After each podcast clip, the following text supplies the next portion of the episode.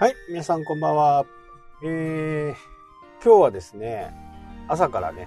シャコタンのね、先端の方に行ってきました。実はその前にもね、行ってるんですけど、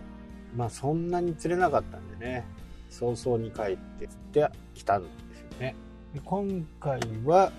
もうそのポイントまでね結構近いんですよね、えーやっぱり札幌からだと2時間ちょっと2時間ちょっとかかるんですよね。32時間半とか2時間15分とか。そこから来るとねやっぱりもっと釣りたくななるっていうかね。多分1時間ちょっとでね、まあ、正式に数えてはないないんですけどまあ45ぐらい。途中ねあのちょっと小さいホッケにはね、えーまあ釣られてしまうんだろうけどね。一応リリースをしていましたんでね。結構こう大きいね、えー型のいい本当にこう居酒屋でこう出てくるようなねでかいやつもいましたしね。いい感じでね。これからもうますます釣れる時期になるかな。まあ今住んでるのはねあの札幌じゃないんでね。本当にすぐ近くなんで、まあ、すぐ近くって言ってもね1分ぐらいは20分から30分ぐらいはね走るんですよそれでもねぱり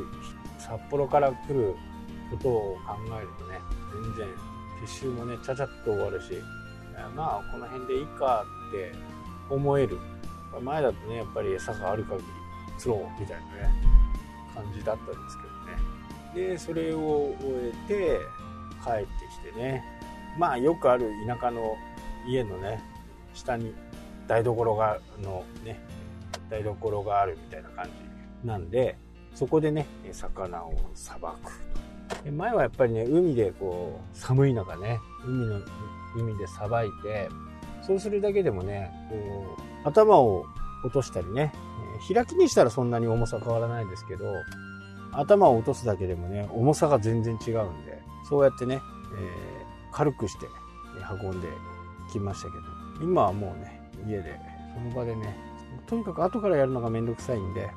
すぐにやっちゃうという形でね。やっとね僕の大好きなねホッケ釣りが始まりましたね。こうあのね浮き釣りなんですよね僕がやるのはね。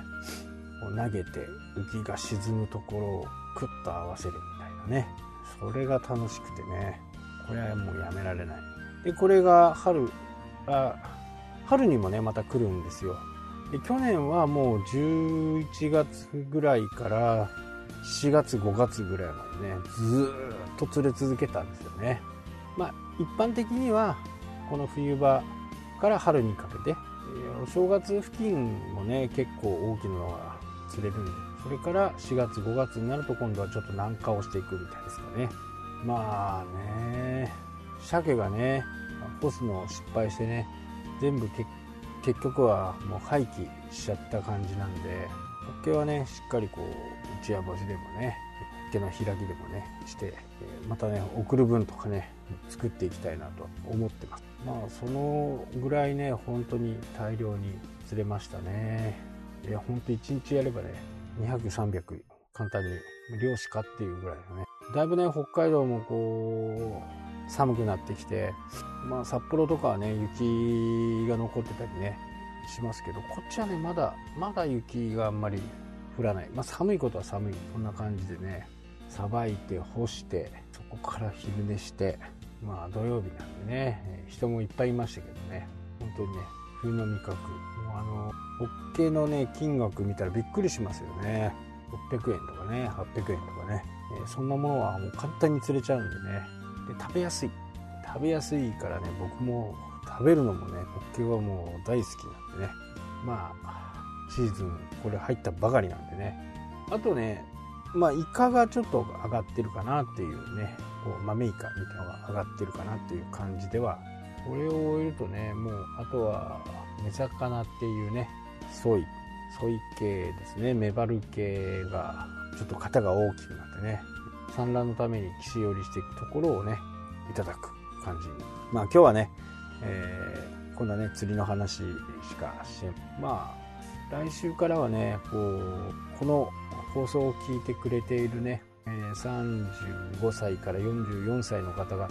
圧倒的に多いんですよね。その方たちに向けてね、まあ、僕のその時期をねどんなことをしてたのかなっていうことをね話していこうかなという